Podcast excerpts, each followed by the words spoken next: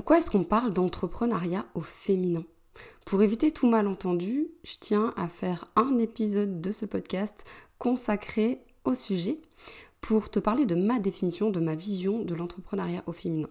Alors je te rassure tout de suite, il ne s'agit pas d'un club privé avec des vigiles à l'entrée qui iraient vérifier si sur ta carte d'identité il y a bien le sexe féminin qui est précisé. Ce n'est pas du tout le cas. Je te laisse avec le jingle et on va parler de tout ça.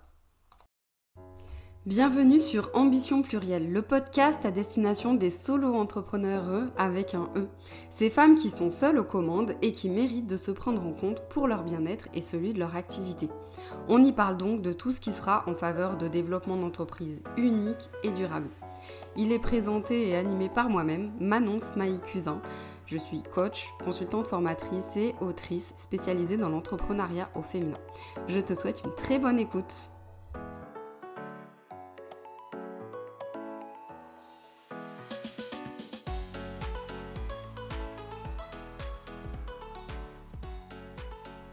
Donc l'entrepreneuriat au féminin. Alors je sais que cette appellation va crisper certaines personnes. Euh, voilà, j'ai déjà eu le cas de figure où des personnes m'ont dit que ouais, mais moi j'aime pas parler juste d'entrepreneuriat au féminin. Je trouve que c'est euh, ça exclut euh, toute une partie de la population et que pourquoi euh, on entreprendrait différemment en tant que femme, est-ce que ça nous met pas dans des cases, est-ce que c'est pas cliché, etc. etc. Alors j'entends tout à fait ces arguments et effectivement euh, selon euh, la façon dont on va définir l'entrepreneuriat au féminin, ça peut tout à fait être cliché et être excluant à l'égard des personnes qui seraient d'un autre sexe que féminin. Donc dans ma définition, Enfin, si tu me connais un petit peu, tu sais que c'est pas le but, que ce n'est pas ma façon de voir les choses et de fonctionner. Euh, je préfère aller vers tout ce qui serait euh, inclusif justement.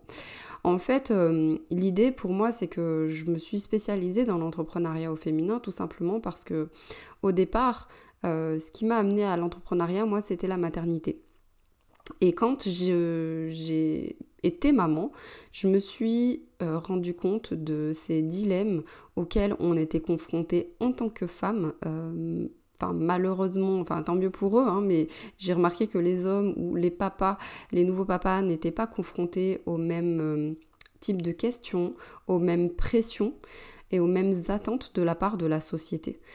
Et nous, en tant que maman, eh ben, bien souvent, on se retrouve à être euh, tiraillé entre, d'un côté, comme s'il n'y avait que ces deux options possibles, d'un côté, euh, bah, soit tu restes à la maison t'occuper de tes enfants, euh, bah, au moins tu es une bonne mère et, et tu les abandonnes pas, et puis tu fais ton rôle, etc. Soit, eh bien, tu retournes travailler. Et si tu retournes travailler, eh bien, euh, ça veut dire que tu abandonnes tes enfants. En tout cas, tu le ressens comme ça, tu culpabilises même si euh, t'es pas de la vieille école, etc., avec euh, la femme qui s'occupe de ses enfants. Franchement, c'est un tiraillement pas possible, c'est un tiraillement terrible. je sais, je suis pas la seule à avoir vécu ça. Hein. J'en ai parlé avec beaucoup d'autres femmes. J'ai lu aussi beaucoup de témoignages d'autres femmes, etc. Donc, je sais que c'est quelque chose d'assez courant. Donc, soit tu restes à la maison t'occuper de tes enfants et dans ce cas-là, tu vis au crochet de ton conjoint ou de la société, des aides, etc. Et donc, euh, bah, t'es pas euh, très très bien considéré non plus. Euh, soit voilà, tu abandonnes tes enfants, euh, tu culpabilises comme tout parce que tu vois euh, qu'ils grandissent sans toi et sans que tu aies le temps de t'apercevoir de toutes les étapes, t'es pas là, t'es pas à leur côté, etc. Et puis on te fait des reproches, enfin voilà, là tu privilégies ta carrière, tu... Bon, voilà, toutes ces petites phrases en boucle, même si on ne les dit pas de façon directe et claire, qui vont rentrer dans la tête des femmes voilà, c'est les mêmes types de questions aussi qu'on peut revoir. Récemment, c'était génial. J'avais vu euh, euh, une interview euh, très rigolote qui interviewait des dirigeants, des grands dirigeants d'entreprises hommes, Et euh, l'intervieweuse, enfin la journaliste, celle qui jouait le rôle de la journaliste, lui posait les questions classiques que l'on posait aux femmes.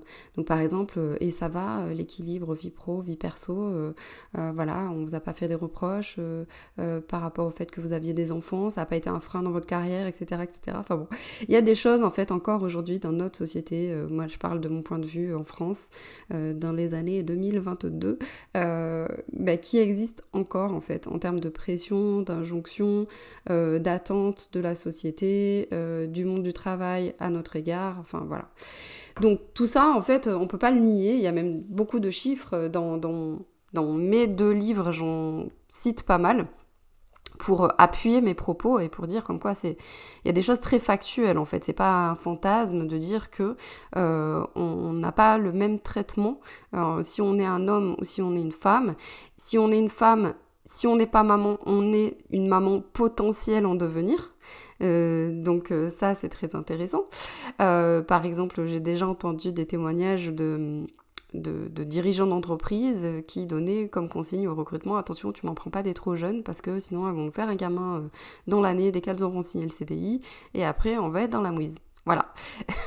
Donc le cas typique, ça c'est vrai, c'est réel, j'ai entendu il y a très peu de temps.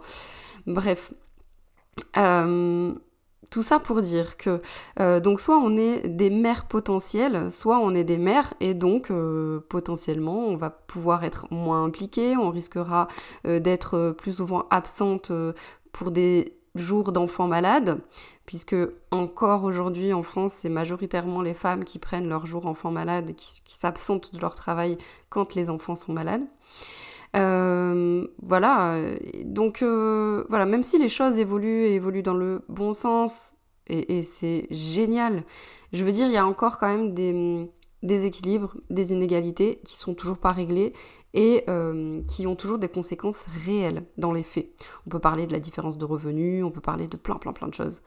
Donc en fait, tout ça, toutes ces inégalités de fait qui ne sont toujours pas réglées, ça a des répercussions aussi sur nous en tant que femmes et sur notre rapport au travail, sur notre rapport au mérite, sur notre rapport à, notre, confiance en nous aussi.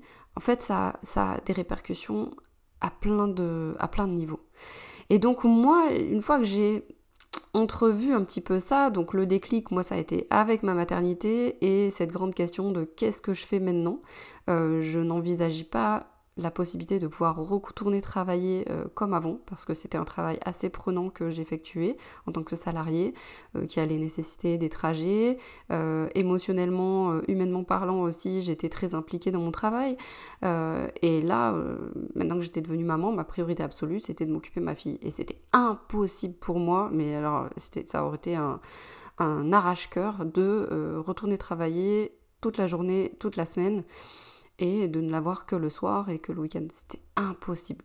En plus, c'est une enfant que j'ai eue qui, me sollicitait beaucoup, euh, avec qui j'ai été euh, très très proche, euh, très fusionnelle même. voilà, c'est encore le cas. Mais voilà, ça aurait été impossible pour moi. Donc la solution que j'ai trouvée, c'était d'entreprendre depuis chez moi. Donc, moi qui avais toujours travaillé, qui mettait un point d'honneur à être indépendante, notamment financièrement parlant, et qui, pour moi, c'était une fierté de travailler aussi. Et j'ai toujours travaillé en parallèle de mes études, depuis l'âge même de 15 ans, je n'avais pas le droit à l'époque, mais tant pis, je me faisais euh, mes premières expériences. Donc voilà, j'ai toujours rempli mon CV, j'ai toujours travaillé. Et donc euh, au moment où il a fallu que je euh, bah, prenne une décision en fait, est-ce que je reste en congé parental euh, à la maison pendant un an, deux ans, ou est-ce que je vais travailler? En fait, moi, très vite, j'ai ressenti un besoin profond de travailler et de, de me sentir utile autrement que en tant que maman. Même si ce rôle me comblait, même si euh, c'était une nouvelle mission euh, de ma vie qui me tombait dessus et que j'avais bien l'intention de prendre à bras le corps et avec toutes les responsabilités qui vont avec, même si je faisais tout le nécessaire, même si j'étais dévouée, même si, enfin voilà, l'amour débordant pour ma fille, euh, voilà, n'était pas à, discuter. J'avais besoin également de travailler, de me sentir utile autrement. C'était vital pour mon équilibre. Et donc ça, il n'y a pas à le justifier, hein. là j'essaye pas de le justifier, mais de dire à quel point, bah, selon les femmes, euh, selon chaque individu, on peut ressentir des besoins profonds. Alors des besoins profonds de s'occuper de son enfant, de travailler uniquement, ou euh, de travailler euh, à temps plein, je veux dire, en tant que salarié, ou de... Bon. Et on peut choisir pour son équilibre, on peut identifier que pour son équilibre, en fait, on a besoin de plusieurs choses à la fois. Et c'est ok c'est ok. Ça veut pas dire que c'est simple à mener de front, hein. loin de là. Je suis pas en train de prôner euh, une image de la Wonder Woman euh, multicasquette qui gère tout de front et qui se plaint pas et qui voilà. Non non, pas du tout. Ça veut pas dire que c'est facile, mais ça veut juste dire, dire que tout cas, on se met en chemin pour essayer de répondre à des besoins profonds que l'on a identifiés. Euh, dont on a connaissance et qui, auquel il faut répondre, parce que sinon ça va pas aller. Parce que sinon, si on n'écoute pas ces besoins-là, bah, on va pas être euh, une bonne maman, euh, parce qu'on sera frustré, peut-être aigri, peut-être énervé, peut-être voilà. On va pas non plus être une bonne travailleuse, parce que pareil, hein, si on est sans cesse en train de penser à son enfant, qu'on ne voit jamais, etc., et qu'on culpabilise, que voilà, on va pas pouvoir non plus se mettre pleinement dans son travail. Enfin voilà. Donc ça, c'est un équilibre à trouver, euh, qui est propre à chacune, qui peut varier même d'un jour à l'autre. Euh, et c'est juste, euh, l'idée, c'est d'être à l'écoute de tout ça, de ses propres besoins, et de se mettre en chemin pour y répondre. Je pense pas qu'on y répond absolument tout le temps, mais c'est le cheminement qui compte. voilà. Donc, tout ça pour dire que, bah voilà, en tant que femme, on a peut-être des tiraillements particuliers, des challenges particuliers, encore aujourd'hui à notre époque. Donc déjà, moi, quand j'ai découvert l'entrepreneuriat au féminin, ça a été vraiment une alternative et une solution pour moi pour concilier ma vie de maman et mon envie de travailler, mon besoin profond de travailler aussi.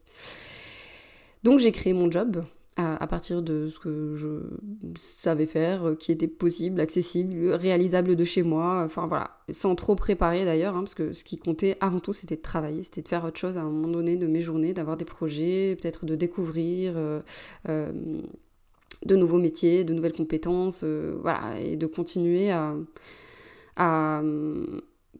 enrichir mes expériences, en fait. Voilà. Donc c'était surtout ça euh, l'objectif principal au départ. Et en fait, quand je suis devenue entrepreneur, je me suis très vite entourée d'autres entrepreneurs. Alors certaines étant maman ou pas. Euh, j'ai fait partie au départ de l'association Mampreneur d'ailleurs. J'ai fait partie d'autres groupes aussi de discussions à l'époque sur Facebook avec d'autres femmes entrepreneurs. Et franchement, l'émulation, la solidarité qu'il y avait, c'était impressionnant. C'était juste euh, hyper touchant, hyper soutenant.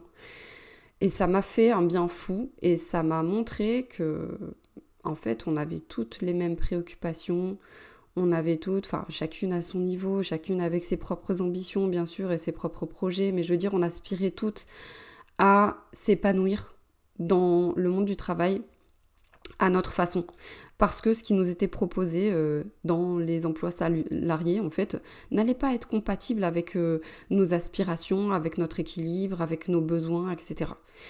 Et en fait, on était plusieurs à se retrouver dans ces mêmes euh, conditions-là, à avoir trouvé l'entrepreneuriat comme une réelle solution. Une réelle solution pour contourner les obstacles, pour accéder peut-être à des modes de fonctionnement plus respectueux, plus justes, plus bienveillants, parce qu'on allait les créer nous-mêmes.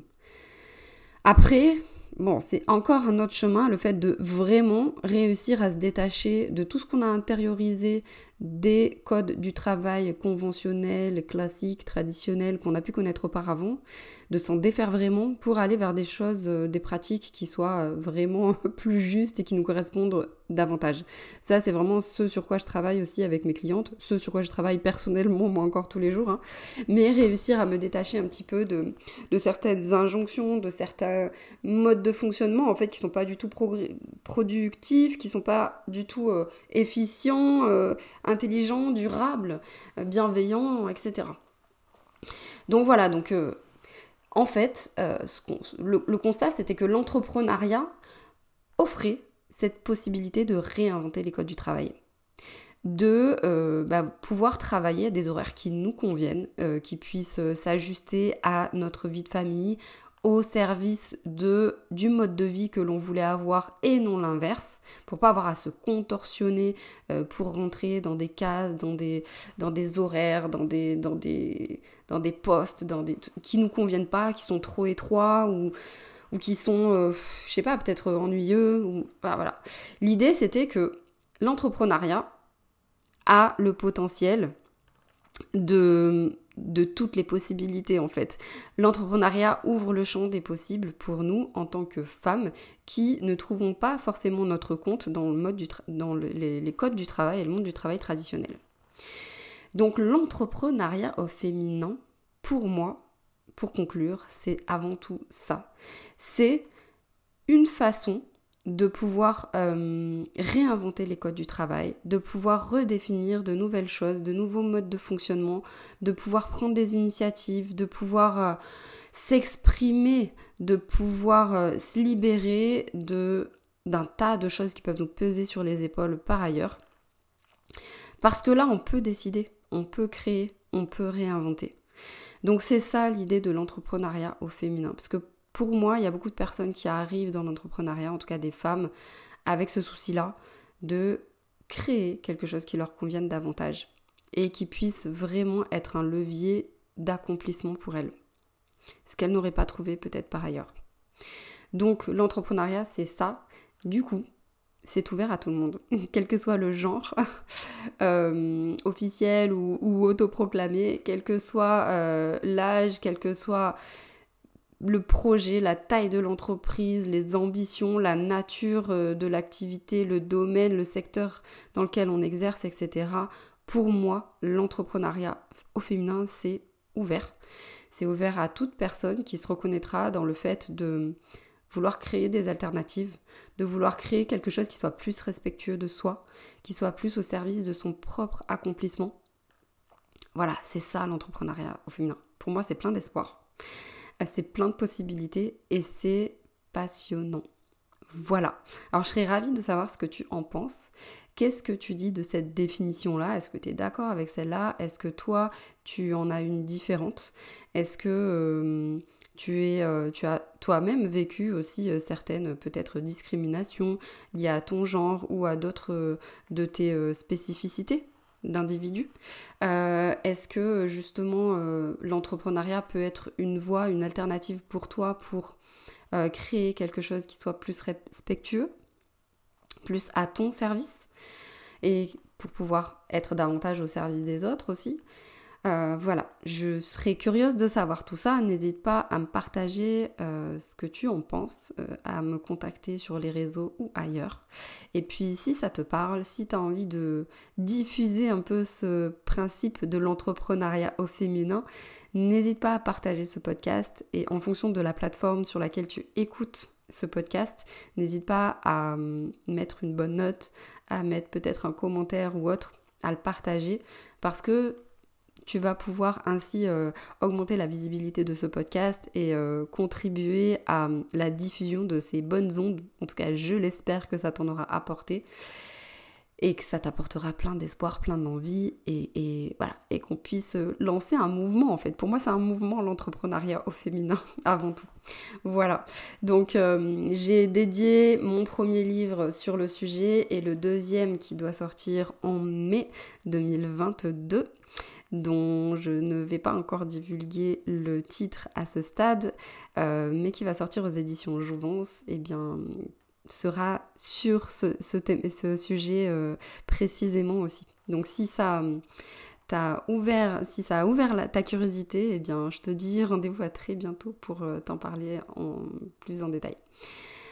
Eh bien, bonne journée à toi ou bonne soirée, et puis je te dis au plaisir et rendez-vous au prochain podcast.